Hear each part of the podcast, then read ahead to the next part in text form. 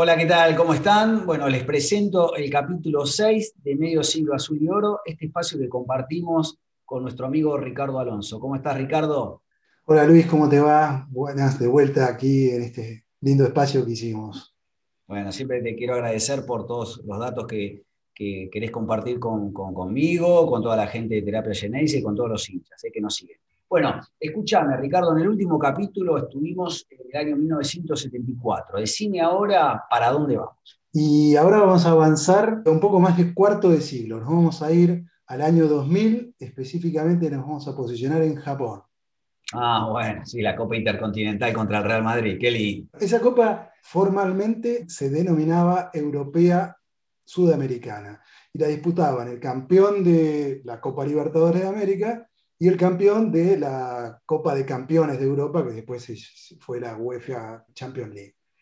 Originalmente era a partido y revancha, uno en América y otro en Europa, y a partir del año 80 se empezó a disputar a partido único en Japón. Se disputó desde el año 60 hasta el 2004 y a partir del 2005 fue reemplazado por la Copa Mundial de Clubes.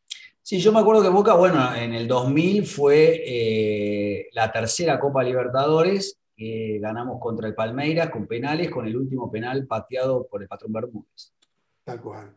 Así clasificó Boca para jugar este partido. Y el Real Madrid fue campeón de la Champions, la Copa de Campeones en ese momento, ganándole 3 a 0 al Valencia en París. Sí, era el Valencia de Cooper. En el Valencia jugaba el Kili González, el Piojo López, el que ahora es técnico de Vélez, Mauricio Pellegrini, Pellegrino, perdón, eh, pero ese Real estaba lleno de figuras. Eh, la, figura más importante que tenía era Luis Figo, que en ese año había sido galardonado como, con el balón de oro. Pero también estaba yo, Iker Casillas, Fernando Hierro, Mac Manaman, eh, Maquelele, Caranca, todos tipos titulares en seleccionados potencias del mundo, ¿no? Por todas esas figuras que tenía, se lo denominó los galácticos.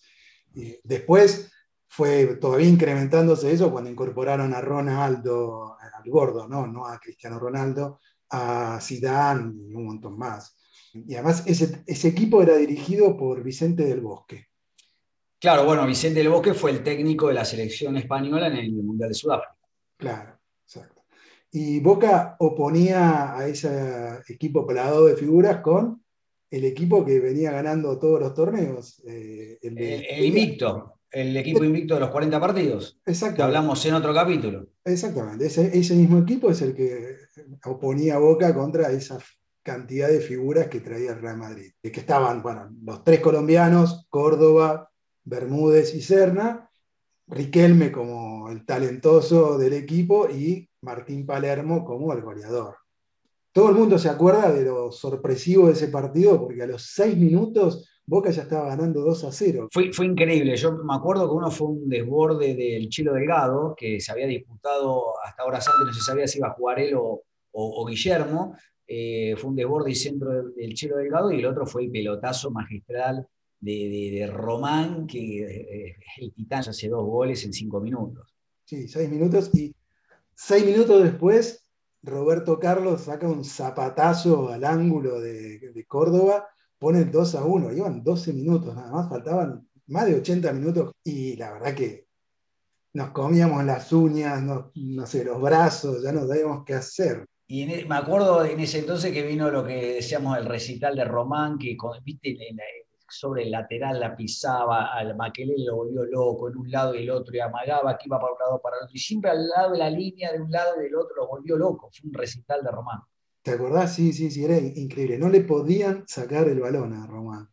Finalmente el, partido terminó igual, 2 a 1, había empezado a todo gol y después quedó ahí.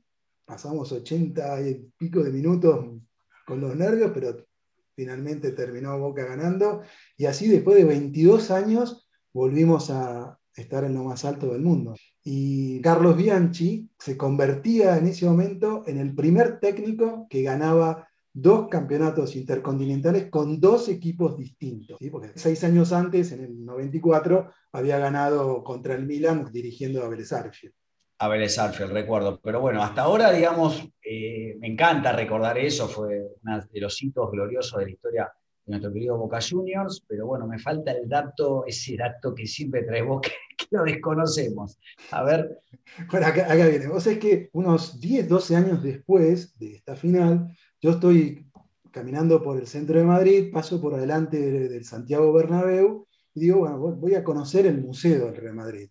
Así que entro al museo les digo que eh, no tiene mucho que envidiarle el Museo de Boca al de Real Madrid. Quizás el de Real Madrid es un poquito más amplio, pero el de Boca es, también a la misma altura.